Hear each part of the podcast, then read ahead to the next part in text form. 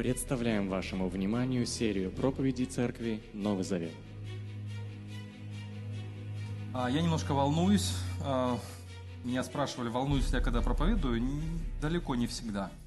Но сегодня особенная тема, потому что я чувствовал себя постоянно на протяжении всей подготовки переполненным, можно так сказать. Поэтому можете мысленно за меня молиться, чтобы Бог давал не- хорошие, необходимые, точные слова. Но если вдруг что-то будет непонятно, смело обращайтесь после проповеди и задавайте все вопросы. Сегодня у нас на очереди «Плач Еремии». Книга, название, добра, название проповеди «Орбита добра и зла». Заявлено было как «Орбита зла», но решил все-таки добавить добро. Надо же немножечко добра добавить. Хотя книга очень печальная. Она уникальная книга. Состоит из пяти поэм. А, И эти все поэмы, а, пять глав, это отдельно взятые поэмы, а, сочиненные Еремией а, о судьбе выживших после уничтожения Иерусалима и разрушения храма. Это историческое событие, подтвержденное историками, которое совершилось в 586 году до нашей эры. Вы об этом можете подробнее прочитать в 4 книге царств, а, 24-25 главы. Короче, мы это все читаем, и для нас это все выглядит, знаете, таким сказочным, таким, знаете, как, не знаю, слово о полку Игоревой, там, когда-то, однажды, давным-давно. Но если мы сейчас себя поместим в их ситуацию, то давайте представим себе, что страны, ну, что нам представлять? В принципе, мы государство, как Беларусь, появились только лет 20 назад с лишним, правда? До этого нас не существовало. Там БНР чуть-чуть существовало, там какие-то годик, я не помню, полтора. Вот. А, собственно говоря, евреи, которые жили тысячи лет, там уже как народ, культура, религия, там все установлено у них было, вдруг они все это теряют.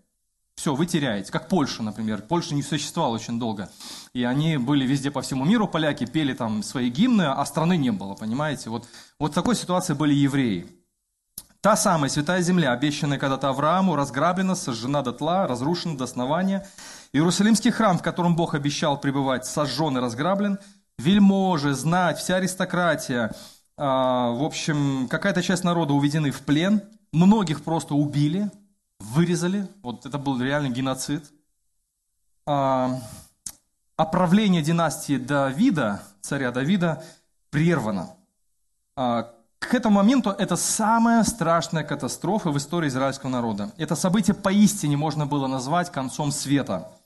Это крах вселенского масштаба с точки зрения а, гражданина и вот, члена этого народа. Поэтому плач Еремии – это погребальная песня, друзья мои. Структура книги. Первые четыре главы а, записаны акростихом. Знаете, что такое акростих?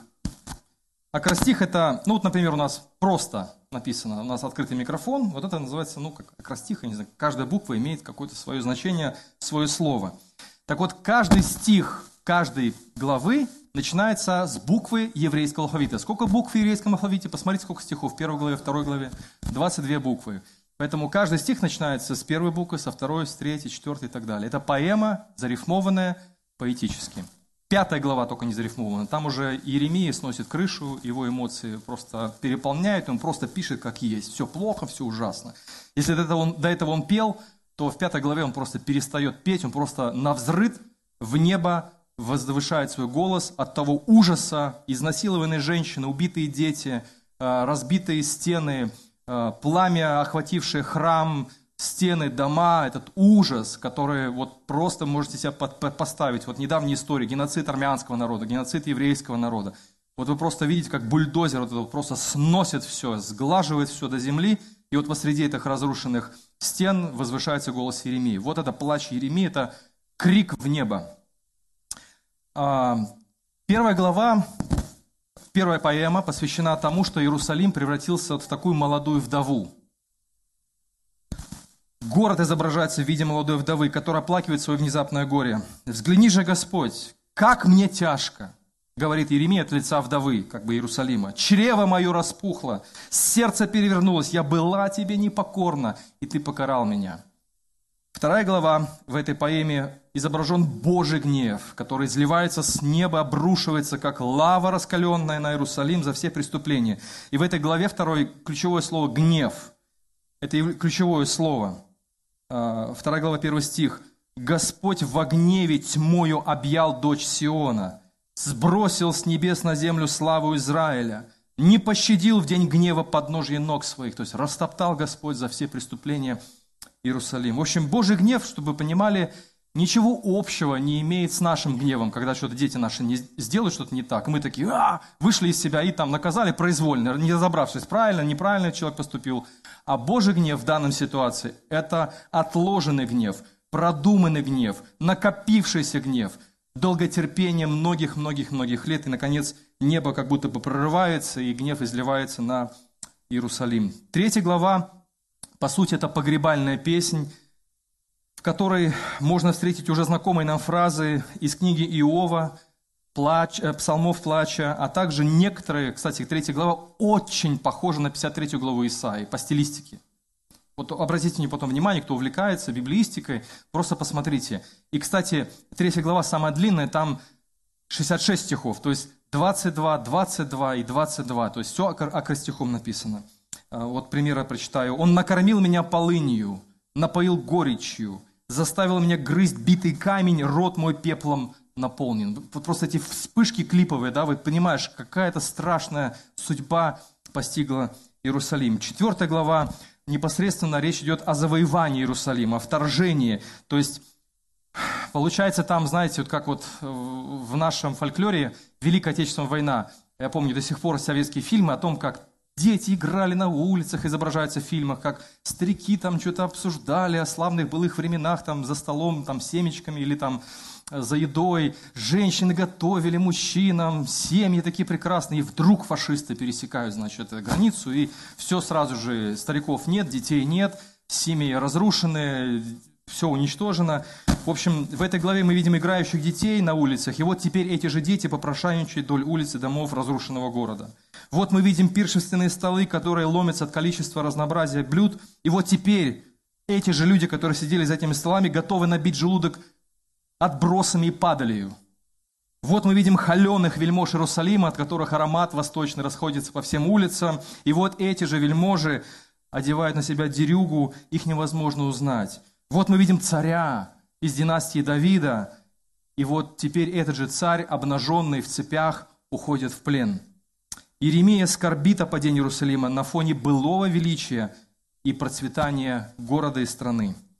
И, наконец, пятая глава – это общественная молитва о милости. Тут уже рифмы нет, тут уже акростиха нет. Как я уже говорил, дамба эмоций Иеремии просто прорвана, и он просто кричит в небо от лица мужчин, женщин, стариков, детей, а, князей, простых людей. Он суммирует боль каждого, кто пострадал от нашествия Вавилонской империи. Таким образом, книга призывает на самом деле к тому, что мы должны учиться выражать свои эмоции, свой траур. А, знаете, как-то был такой период, когда вот, ну, ну, не принято там скорбеть там в церкви. Ты же верующий, там все же хорошо, мы же встретимся, там э, скоро будет все хорошо. Но на самом деле Еремия, он был верующий человек, глубоко верующий человек в Бога. Но посмотрите, как наполнена книга его страданиями. Причем не он же грешил. Грешил Иерусалим. Можно было прийти и сказать, Иерусалим, вот так тебе и надо.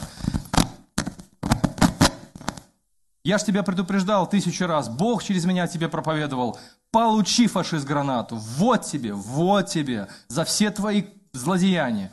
Посмотрите, Иеремия, он плачет не только за себя, он прежде всего рыдает и возвышает голос за свой народ. Ну и теперь давайте параллели проведем. Вот в Беларуси экономический кризис случился, или там Люди кончают с собой в нашей жизни, регулярно причем, вы знаете, да, что смертность увеличена в нашей стране. В общем, тенденции общества. Какие мы еще говорим? А вот это потому, что вот мы грешим. Смотрите, Иеремия здесь ничего не говорит. Знаете, есть такое понятие «я ж тебе говорил». Вот хочется просто сказать, вот так вот припечатать человека, который ты предупреждал, а, а наконец случилось то, что ты предсказывал, и вот просто вот Иеремия просто откладывает в сторону и говорит, я рыдаю с вами – мне плохо так же, как вам. Я часть моего народа. И книга заканчивается очень противоречиво.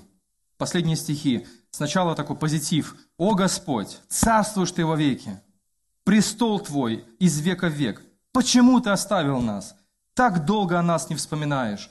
Неужели ты совсем отверг нас и нет предела твоему гневу? То есть уже слова эти произносятся, когда просто все уже, уже война прошла, остался такой пустырь, остатки людей сиротливые. Все, все кончено. Почему Бог допустил такое страшное горе? Вот просто вникнуть в масштабы такого горя. Как вообще могло случиться такое, чтобы избранный, святой, Божий народ оказался в таком разорении? Библия показательно описывает читателям весь механизм распада, по сути, всех цивилизаций и всех народов и отдельно взятого человека. Так уж повелось, что априори а, Бог виноват у людей во всех человеческих несчастьях. Это хорошо видно а, по, в претензии известного журналиста Владимира Познера, который любит задавать вопросы, вот если вы встретите Бога, что бы вы его, о чем бы вы его спросили. И вот однажды Познер оказался по ту сторону микрофона, и ему задали этот вопрос. И Владимир Познер, умный человек, мыслящий, он говорит – ну, если бы Бог, я бы увидел Бога и побеседовал бы с Ним, я ему задал вопрос, как тебе не стыдно? Ну и понятно, что за этим вопросом у него накопившиеся претензии к Богу от имени всего человечества, от своего имени, что, мол, столько страданий, столько бед, столько смерти. Но по адресу ли этот вопрос? Давайте разберемся. Итак, Израиль подписал соглашение с Богом, благодаря которому он получил покровительство небесного царя, Творца неба и земли, а взамен народу нужно было исправно хранить верность. Подробности этого с вами. Жизнь и смерть предложил я вам. Благословение и проклятие. Ну и, конечно, Бог, избирающий себе народ, говорит, пожалуйста, выбери жизнь. И тогда и вы, и потомки ваши будете живы. И там же, вот в этом окончании, вот не обращали внимания, может быть, я не обращал внимания всегда, два раза повторяются важные, очень важные слова, которые Иисус поставил во главу угла своего учения и служения. Вот мы не обращаем внимания на эти связки. Вот помните, когда Иисус спросили, какие самые большие заповеди во всем законе. мы говорим, что Иисус такой мудрый, умный, взял и суммировал. По сути, Он отослал нас в эти главы. И там два раза повторяется одна и та же мысль. В этих же стихах, в этой же главе. «Ибо ныне я, это Моисей говорит, повелеваю вам любить Господа, вашего Бога, Ходить путями его – это параллелизм еврейский. То есть, по сути, любовь – это и есть хождение по его путям. Дальше. Исполнять его повеления, предписания, законы. То есть, как должны были израильтяне повиноваться этому, этим заповедям? Как мы говорим, закон – это не касался сердца. Знаете, здесь спорный вопрос. Два раза Моисей говорит, любите вашего Бога. Сердце ему посвятите свое – Восхищайтесь им, будьте преданы ему здесь, здесь. Жизнь заключается в любви к Богу. Бог хотел, чтобы народ от всей души соблюдал все его повеления. Цель Бога – сердце человека. Вот именно в этом смысл Нового Завета. Помните? Где пропишу я мои заповеди, когда я заключу Новый Завет с Домом Иуды? Где? в сердце, не на каменных скрижалях, а в сердце я пропишу эти заповеди. Вот цель Бога, сердце человека. Для человека жизненно важно научиться любить того, кто его создал. Это, знаете, замкнутый круг жизни я это называю. Бог создал человека, и человек возвращает Богу свою любовь. И вот в этом был замысел того мира, в котором мы сейчас и, собственно говоря, движемся. Так книга Откровения заканчивается, когда Иерусалим спускается на землю, и люди Божии объединяются между собой и с Богом, который живет с ними. Вот это круг жизни. Это две наибольшие заповеди. Возлюби Бога и возлюби ближнего. Это потрясающий, неисчерпаемый источник вдохновения, стимула для того, чтобы нам любить Бога. А смерть, проклятие – это любовь к себе. Понимаю, что ну, я почитал ряд статей раньше, книг там, по поводу любви к себе. Это вообще такой очень важный момент, который, что я хочу сказать. Любовь к себе, по сути, в данном контексте, это путь саморазрушения. Вот почему Иерусалим, Иудея пришла к такому результату? Потому что это был, как это один из классиков сказал, что единственная любовь, которую мы проносим через всю жизнь, это любовь к себе. Никогда себе не изменяем. Ближнему изменим, там, жене, мужу, условно говоря, изменим, о детях забудем, дети забудут о родителях, а себя мы никогда не забудем. Поэтому в данном случае любовь к себе я рассматриваю как исключительную неспособность или нежелание признавать Божьи правила жизни. То есть человек, кого он слушает, любящий себя, вот в негативном смысле этого слова, только себя он слушает. Бог, он как бы там, знаете, такая дополнение к жизни, чтобы мне было лучше. А, а давай-ка я буду верить Богу, чтобы мне еще лучше стало жить на этой земле. Что такое технические неполадки, извините. То есть человек, любящий себя, он становится на путь саморазрушения, и он считает, что единственное благо, которое имеет право на существование на этой земле, это благо для него. Есть такое понятие, как «после меня хоть трава не расти». Вот это очень хорошо и показательно в некоторых проявлениях, например, окружающей среды. Вот когда я был, ну, не буду называть страну, восточная страна, и вот там просто это явно прослеживается, вот такая разрозненность в обществе, там она просто вот расслоение вот четко. Вот мой забор, там все внутри, там все вот травка, там фонтанчики. Вот открывается калитка – свалка мусора. Ну, слушай, ну вокруг хотя бы уберись, да? И вот так все дома стоят. Я говорю, я поражаюсь, я как белорус, я говорю, как вы вот живете, а вот главное, чтобы у меня было. И понимаете, вот и делать ремонт люди на улице, куда они все выбрасывают? За забор прям, вот туда вот. Вот примерно такая метафора человека, любящего себя, который не связан ни с Богом, ни с другим окружающим миром в виде людей, общества. Он живет подгребать только под себя. Это путь саморазрушения. Вольтеру принадлежат слова «Ни на что не годится тот, кто годится только для самого себя». Что значит любить Господа, ходить по Его повелениями? Здесь много составляющих, но у пророков Израиля бросается в глаза явно выраженная социальная составляющая этого вопроса. Пророки, включая Иеремию, в один голос указывали вопиющую несправедливость в судах. Знаете, суд – это очень важный момент в любом обществе. Если судить будет несправедливо, то ничего ты с этим обществом не сделаешь. Да? Они указывали, пророки, на коррумпированность царей, развращенность священников, то есть это лидеры нации. И кому Иеремия шел прежде всего? К беднякам, которые грешили там втихую – он шел прямо к самым главным и говорил, вы, на вас народ смотрит, и вы такое творите.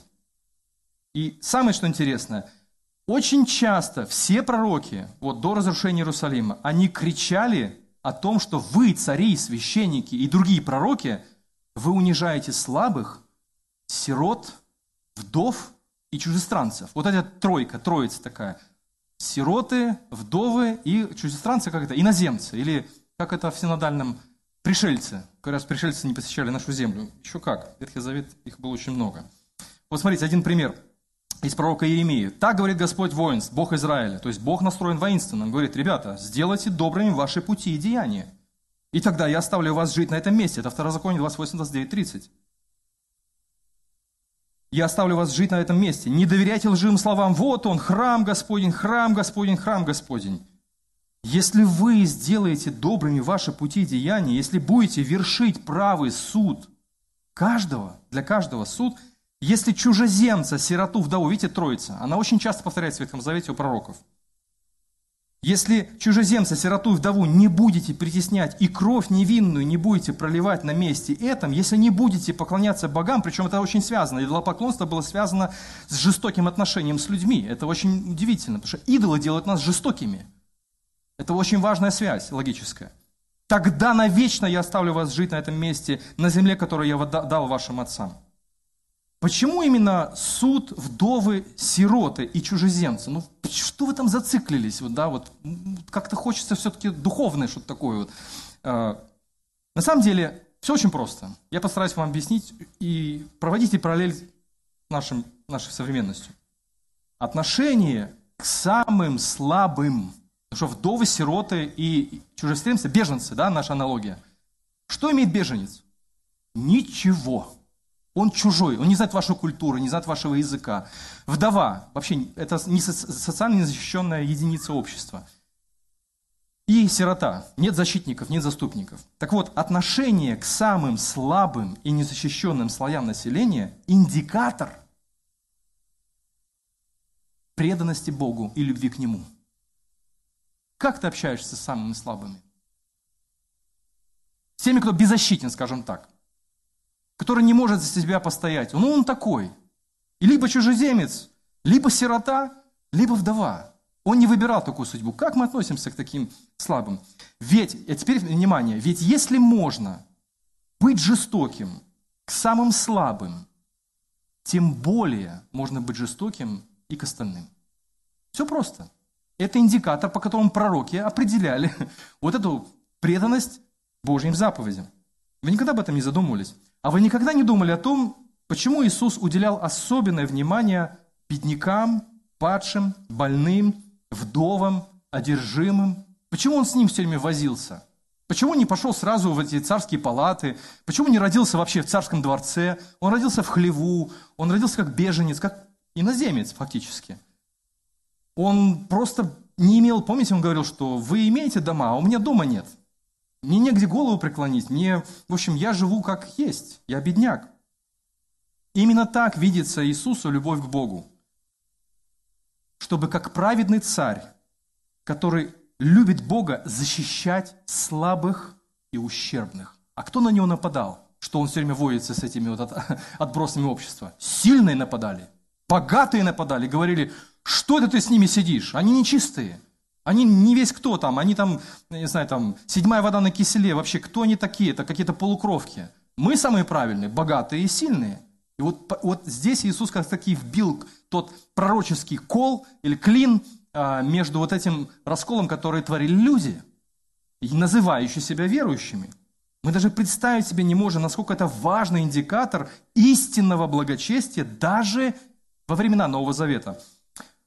Яков говорит о набожности, о праведности. Он говорит, если кто-то считает себя набожным, но не умеет держать в узде свой язык, то он обманывает себя, и набожность его не более чем пустой звук. Вот если ты заботишься, внимание, вот эта троица или двоица, о сиротах и вдовах в беде, то есть о самых уязвимых и слабых и беззащитных, если хранишь себя незапятнанным грязью мира, тогда твоя набожность чиста и безупречна в глазах Бога и Отца. Мы любим много рассуждать о праведности – ну, для новозаветных авторов, как ветхозаветных представителей, для них было все очень просто. Если ты правильно относишься к слабым, незащищенным людям, то твоя праведность чего-то стоит. А если ты пренебрегаешь, и ты гордый, и там во второй главе дальше начинается, если зайдет богатый, и вы ему быстренько вперед его посадите, а бедного брата там а, а, отошлете назад, то что ваша вера в Христа стоит? Ничего. Израиль долго и упорно нарушал все эти принципы завета на протяжении долгих веков, притесняя самых слабых, самых бедных, проливая невинную кровь. И Бог терпеливо посылал пророков, которые напоминали о принципах Вечного Завета. И как итог, народ сам себя подводил к краю пропасти, и Богу ничего не оставалось. Я так себе представляю, как вздохнуть глубоко и отпустить цепных вавилонских псов, сорвать на них, потому что условия завета – Выбери жизнь, я ж тебе говорил. Я ж тебя предупреждал. На ком лежит ответственность за разорение Иерусалима в храме? На ком лежит ответственность за этот страшный суд, за это страшных монстров, которых мы же с вами, люди, породили? Мы же с вами. Возможно, с нашего молчания сегодня растут монстры рядом с нами. Мы не знаем. Включить пророческое зрение, оглянуться вокруг, взглянуть на себя, на Бога и сказать, Господь, я не хочу быть сектантом, я хочу быть твоим человеком, быть в этом мире, там, где я есть. На работе, в семье, э, с соседями. Господи, помоги мне быть твоим человеком. Божьи суды – это результат человеческой безответственности перед Богом. Галатам 6.7 есть такой принцип, принцип сеяния и жатвы. Не обманывайтесь, Павел говорит. Бога не обмануть. Бога не обхитрить. Не существует такого пути, чтобы мы Бога обыграли. Вот в университетах мы, может быть, где-то мухлюем и жульничаем. То списываем, то шпаргалку. Э, знаете, этот принцип мы тащим с собой по жизни. Вот кажется, нам сейчас вот мы что-нибудь и зашпар, зашпаргалим, что-нибудь спишем, или зазубрим просто тупо. Это же неправильно? Просто зазубрил, чтобы получить оценку. А в голове ничего не осталось. Вот этот же принцип мы тащим с собой в христианство. Вот сейчас, сейчас помолюсь, сейчас вот попощусь, сейчас крещу, сейчас Библию почитаю, сейчас в церковь похожу, и у меня все будет ништяк. Что нужно Богу? Сердце. Сердце твое нужно Богу, а не зубрежка. Сердце твое нужно Богу, а не просто, знаете, как там галочку поставить, что я для Бога что-то сделал. Поэтому обвинительный, а, я не читал, не обманывайтесь Бога не провести, что человек сеет, то он и пожнет. Ну, точка. Это закон.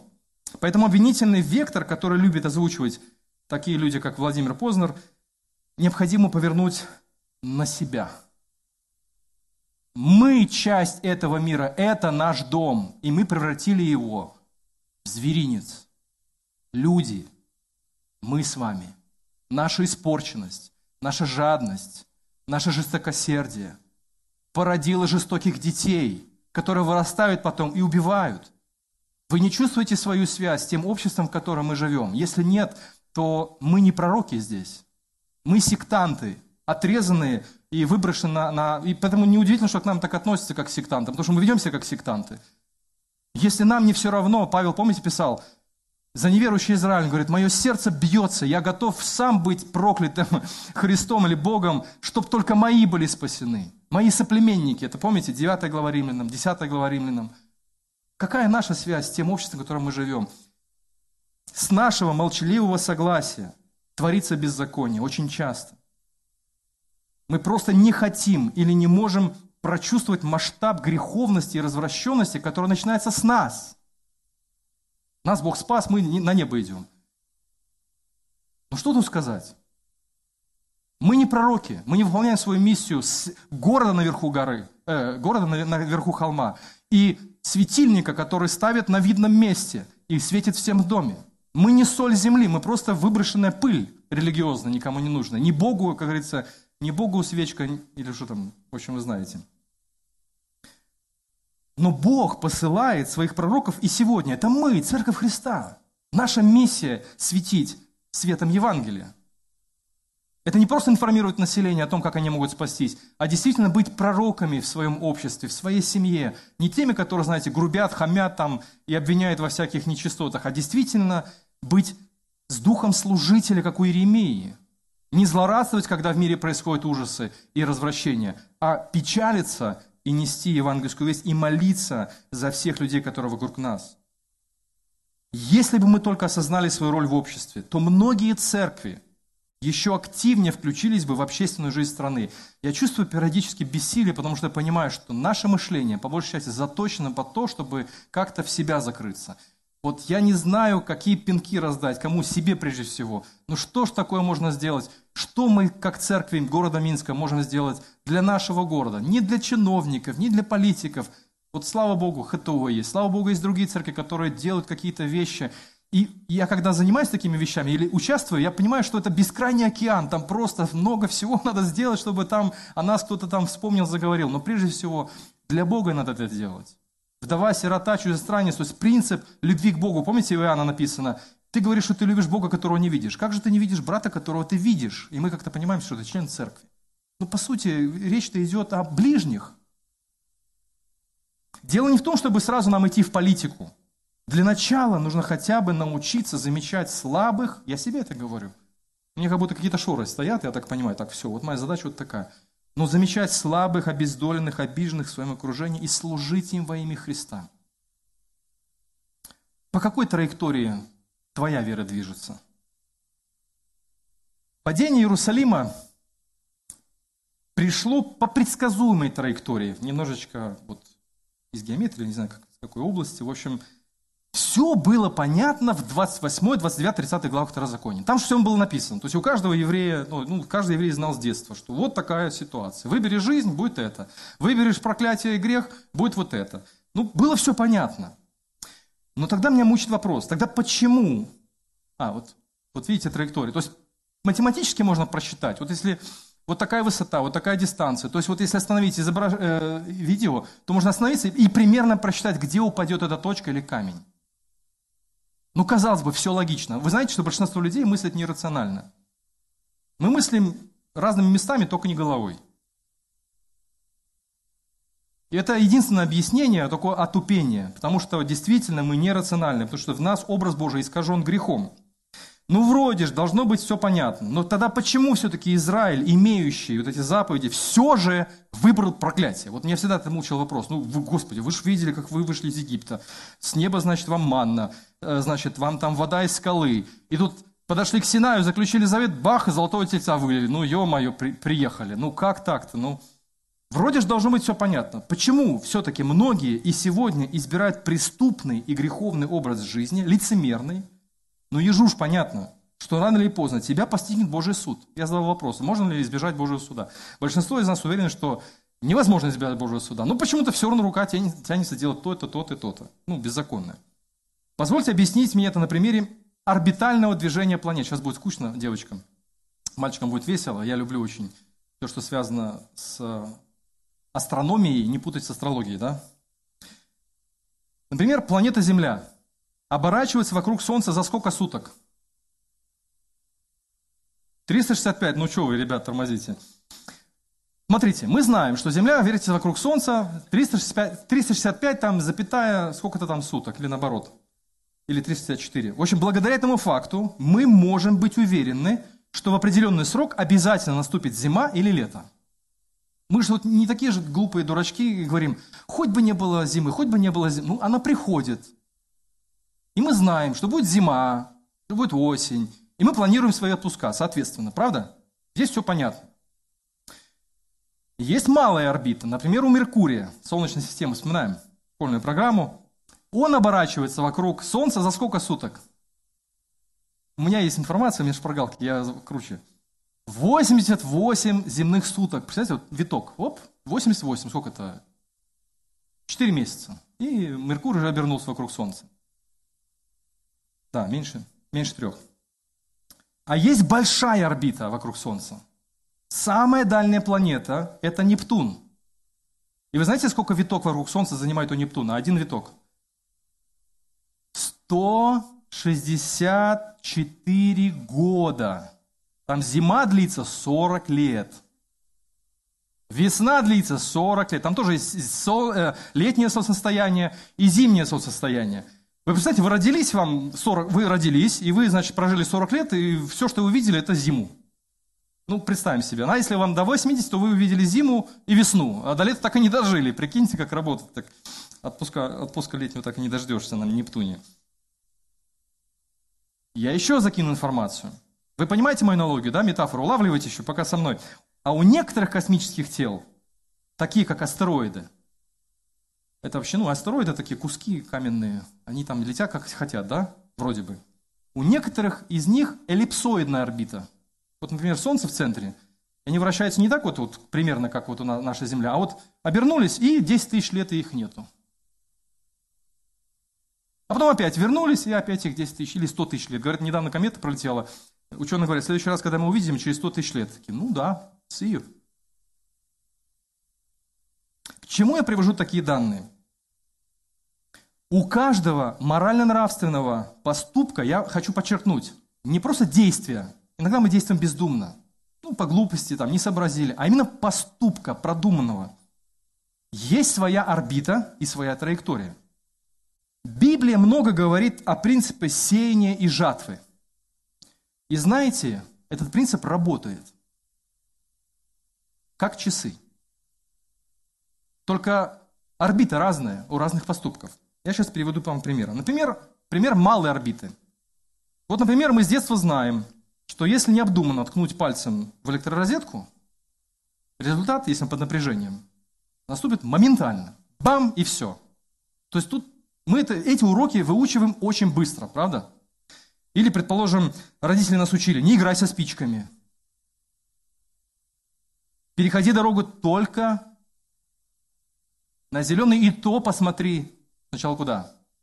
налево, направо, а потом переходи. Не ходи поздно ночью, мы говорим нашей Але все время. Не возвращайся поздно домой, возвращайся пораньше, чтобы там, не дай бог, что мне с тобой не случилось. Или когда прыгаешь с обрыва в речку, ну хотя бы убедись, что там нету серьезных каких-то ну, подводных или камней, или коряк. Потому что прыгнешь, ударишь ногу, все, урок выучен. Ну, ненадолго. С такими поступками краткосрочного действия мы все предельно аккуратно и быстро учимся, правда? Нарушил правила дорожного движения, штрафанули тебя, двойной сплошной пересек, лишили тебя прав, все, сидим, ну, в следующий раз больше никогда. Пришло мне пять там или четыре письма счастья за превышение скорости, и все, год езжу, не превышаю, да? Ну, это я не про себя, если что. Два. Приходило. Есть средняя орбита. Я хочу, чтобы вы внимательно у меня услышали. Есть орбита чуть побольше. Например, образование – получи образование, получи... Ну, хотя это вопрос такой спорный, но давайте будем говорить о полезном образовании, по которому потом ты будешь работать. Ну, ты мучаешься, учишься, все это делаешь. Когда это будет? Я молодой, сейчас хочу гулять. Нет, вот все, ты сейчас, потому что есть средний орбит. То есть, когда ты вырастешь, тебе пригодятся эти навыки, тебе пригодится эта информация. Здоровье из этой же области. Если ты не будешь следить своим здоровьем, там, будучи молодым, то ты просто потом как-то доковыляешь, непонятно как питание, спорт, вот такие вот вещи требуют особенного отношения. Если мы не уделяем должного внимания с молоду этим вопросам, то с возрастом обязательно пожнем плоды своей лени и своего пренебрежения. Люди, которые сталкиваются с этой проблемой, кстати, насчет здоровья, вдруг узнают, что поправить здоровье, вот недавно разговаривал с одним молодым человеком, у которого проблемы со спиной. У него сидячая работа, он 15 лет сидит за компьютером, и вдруг у него спина заболела. Приходит к врачу, он хотел быстренько таблеточку получить, как мы все хотим. Чтобы там быстренько что-нибудь щелкнули, и он пошел. А врач говорит, ну знаешь, тебе вообще-то нужно менять привычки. Уклад жизни. Ну как? А я не могу, а я не хочу, а мне лень. Видите, это уже средняя орбита. То есть нам нужно здесь ну, много стараться. Вот. А есть большая орбита. Есть вещи с гораздо большей орбиты. Это вечные принципы. Вечные принципы, которых которых в Библии полным-полно. Вот именно об этом и о ближайшей орбите, о средней и о большой орбите пророки возвышали свой голос и говорили, ребята, вы же знаете, вы же понимаете, вы же сеете ветер. Но неужели вы думаете, что вы пожнете цветущие сады? Вы же сеете злобу, вы же сплетничаете, вы же воруете, вы же обманываете, вы же изворачиваетесь, но закон сени жатвы Евангелие не отменяет. Я потом расскажу отношение этого закона по отношению к Евангелию чуть позже. Поэтому есть такие ценности, как праведность, любовь, честность, порядочность, доброта, вера, надежда, любовь и, наконец, сам Бог и все, что связано с Ним. У этих вещей большая орбита. И вот здесь проблема – если с розеткой под напряжением нам все понятно очень быстро, с двойной сплошной нам тоже все понятно очень быстро, то с такими вещами, как праведность, вера, Бог, не все понятно. И не всем понятно. Это видно. Причина, по которой люди тихо скатываются в колею лицемерной и неправедной жизни, я хочу, чтобы вы меня сейчас очень внимательно послушали.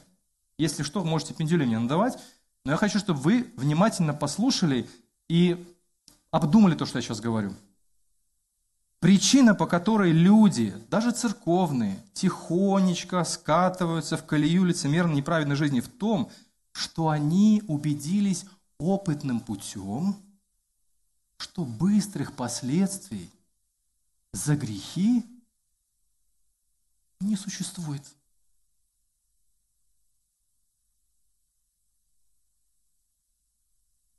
Они тихонечко говорят, слышишь, то, что там в Библии написано, там, там все так. Они совершают грех, жмурятся, думают, что с неба молния шарахнет. Ждут, а ничего нет. Божьего гнева нет. Живут раньше. Все окей. Изменил, согрешил, и человек привыкает. Так нет же ничего. Ну, палец в розетку сунул, тут все понятно. А тут ничего нету. Я пробовал. Ну, не я, а э, человек рассказывает. Я у него спросил, почему нету ни в церкви, ни вообще разочаровался. Я все, говорит, я живу, как я жил. Даже лучше. Со временем человек смелеет и творит все больше греха. Это механизм, как Израиль, Божий избранный народ, имеющий закон, докатился до того, что он просто был в разрушенном состоянии. Слушайте меня внимательно. Со временем человек смелеет и творит все больше грехов, убежденный в том, что нет суда на такие дела. Бог ничего не видит. Это все выдумки каких-то святош. Это все преувеличено то, что в Библии. 49-й псалом. Видишь вора, он обвиняет, Бог. И дружишь с ним, общаешься с прелюбодеями, уста твои изрыгают зло, язык твой сплетает ложь, сидишь, клевещешь на брата твоего, на сына матери твоей наговариваешь. Ты это сделал, Бог говорит, а я промолчал. И ты решил, что я, Бог, такой же, как ты. Нет, я изобличу тебя и предъявлю обвинение тебе. Вот именно так израильский народ и попал в колею на орбиту зла, в которой они двигались достаточно долго, чтобы быть спокойными и продолжать свои нечестивые дела. Поэтому, когда им приходил Иеремия, и он говорил, вам скоро будет наказание, Пфф, слушай, мы уже 300 лет так живем. Ну, ходим в храм, ну, делаем все. Ну, ну, в принципе, нам ничего тут не грозит. Божьего суда нет. У нас храм Божий вообще-то здесь стоит. На минуточку. Поэтому, как бы в законе твоем написано, что Бог не допустит, чтобы храм язычники разрушили. Это гарант нашей безопасности. Им показалось, и нам кажется, что Бог молчит. Но как же мы ошибаемся? Я хочу, чтобы струна вот нашей богобоязни сейчас, она просто издала такой самый громкий звук – в нашем сердце, в глубине нашего сознания сейчас. Потому что мы помним, помните, Павел говорит, Бога не надурачить. Не думайте обыграть Бога. Господь, Господь, Бог милосердный и добрый, терпеливый и милостивый и верный. Наши любимые части, да? Милость Его даже в тысячном поколении неизменна. Он терпит провинности и грехи и преступления – и здесь нам хочется передохнуть и сказать, Господи, спасибо Тебе, что Ты такой. А теперь продолжаем чтение. Но виновного Он не признает невинным. Он карает детей за грехи отцов, карает потомков и внуков и правнуков. Милость в том, что Бог медлителен на гнев. И мы эту медлительность, и люди, мы, это, мы как люди, мы истолковываем это как, ну нет Божьего суда, нет справедливости, все хорошо, все нормально, все может творить все, все что хочешь. Милость в том, что Бог медлительно гнев, но виновного Он не признает невинным. Бог все же проявляет свой гнев в истории, чтобы покарать зло, которое творит народ. В случае с Иерусалимом Бог допустил вторжение Вавилона в Иудею. Посмотрите на историю Израиля. Она как карта, которая помогает ориентироваться на местности. Если вы или мы попадаем, например, в чужой город и самостоятельно пытаемся ориентироваться на местности, вполне возможно, мы найдем то, что мы хотим найти, но потратим очень много времени – Каждый человек, приходящий в эту жизнь, не знает этой жизни. Мы живем так, как будто мы снова проживем. Мы живем так, как будто, ну, так вот все живут, и я так буду жить. Люди черпают знания о жизни из своего собственного опыта, из опыта других людей, из культуры, и пытаются найти смысл жизни, но это невозможно. Человек тратит много времени на то, что уже давно описано в Писании, в Библии. Читайте Библию, наблюдайте историю Израиля и посмотрите, к чему приводит вот такая беспечность и безответственность. Как на уровне отдельно взятого человека, так и на уровне целой нации. Посмотрите, сколько цивилизация рухнула под тяжестью своей же похоти, своей, своей беспечности. Там не то, чтобы Бог ворвался, как ярый, ярый такой воин, там просто мы под тяжестью своего развращения иногда просто распадаемся на кусочки. Вот куда Бог бьет, в сердце бьет, в наш разум бьет. Еще небольшой такой офтопик небольшой. Один умный человек суммировал всю нашу жизнь как две составляющие, ну, если так можно сказать. Стимул и реакция. Стимул понимает, что такое. Нужно как-то стимулировать себя, вдохновить себя, чтобы что-то делать. Или других. Нет стимула, ну, как бы мне нет вдохновения, не хочу. Стимул. Но потом, когда мы доводим себя до какой-то кондиции, вдруг там, не знаю, там, зубы посыпались, не дай бог. Потому что не лечили, не хотели, стимула у нас не было. И мы начинаем реагировать, как пожарники. Пожар возник, мы тушим. Беда возникла в жизни, мы тушим. Господи, что делать? И вот мы, мы стимул или реакция. И один умный человек сказал, на самом деле, настоящая духовная жизнь, она находится между стимулом и между реакцией. Это наш разум или сердце, познающее Бога, и мы хотим жить не потому, что нас застимулировали, проповедь хорошую сказали, все, буду жить праведно. И не потому, что мне тюкнул жареный петух с неба, а потому что я так хочу. Вот именно это пространство, в котором Дух Святой и работает, и хочет, чтобы мы не просто были застимулированы, не просто реагировали на что-то, а потому что я Бога люблю. Я хочу служить Ему и хочу выполнять Его волю. И поэтому Павел говорит, с того дня, как вы узнали Евангелие, мы не перестаем молиться о вас, Колоссяна 1 глава, чтобы вы познавали, как угодить Богу. Между стимулом, понятно объяснил, да, и реакцией находится наша просветленный разум, воля, сердце, посвященное Богу. Бог любит миловать. Аллилуйя, слава Богу накатил сейчас такой тоски. Но в этой очень тоскливой книге «Плача Еремии» есть очень светлые слова. Почитайте. В самой грустной, причем главе, в, третьей, в четвертой, я же не, в третьей главе, да? В четвертой главе. Его любимое занятие – миловать. Потому он послал пророка, чтобы призвать к покаянию вернуться на Божью дорогу. А есть ли шанс все исправить даже тогда, когда человек двигается путем зла уже давно? Есть ли шанс для меня? О да, еще раз да. Иначе на что бы годилась евангельская весть? Но вот что я говорю моему сердцу, говорит Еремия. Вот моя надежда. Милость Господня не иссякла. Милосердие Его не истощилось. Каждое утро они вновь восходят, великая Твоя правда.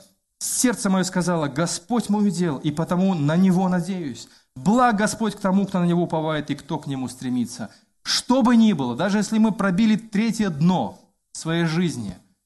Но если мы только посмотрим туда, левым глазом, в сторону Божьего престола, Иеремия говорит, даже среди разрухи, до которой мы сами себя доводим, есть надежда Евангелия. именно для этого Иисус и пришел, чтобы ты и я вернулись к Богу и научились Его любить так же, как любил Его Иисус.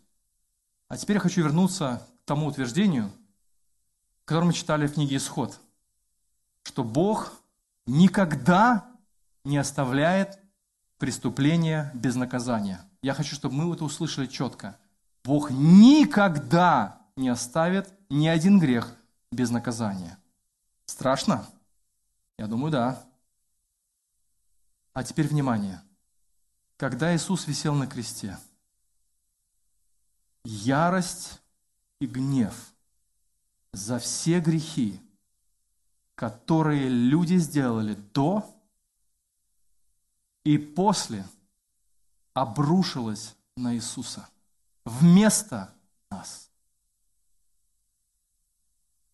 Вместо нас Иисус испытал на себе все удары нашего обмана, нашей лицемерной жизни, нашей э, жадности, нашего безразличия.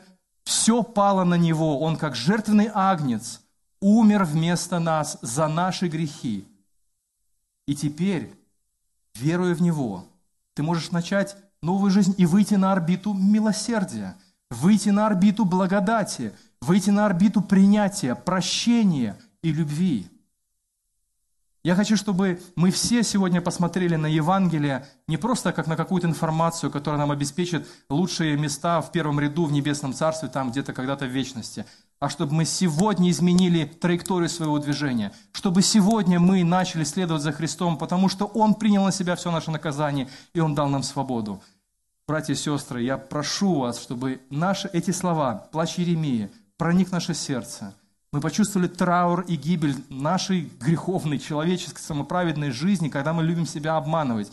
И чтобы мы перенаправили свои мысли, свои чувства, свою жизнь всю, свои ценности, свои принципы – на самого Бога и на Его Сына, который явил на земле, что такое быть настоящим человеком, любящим Бога. Поэтому пусть Бог благословит нас, мы будем молиться вместе. Аминь.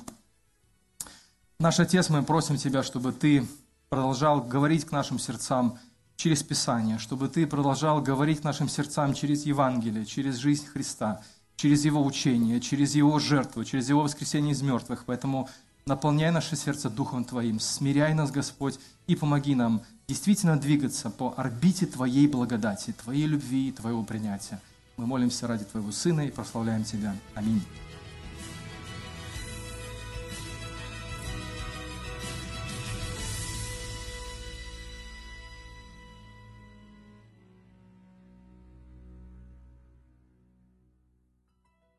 Записи этой и других серий подкастов доступны на нашем сайте завет.орг и в каталоге подкастов iTunes.